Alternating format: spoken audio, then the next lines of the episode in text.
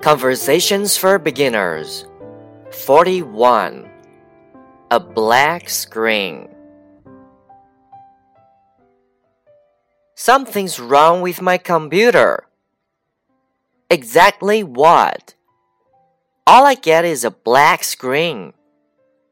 What's the matter? I think I know. Because this happened before. What happened before? My hard drive crashed. Oh no, that's bad news. It sure is.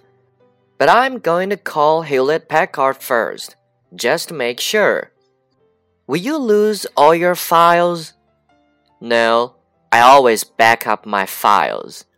You're smart.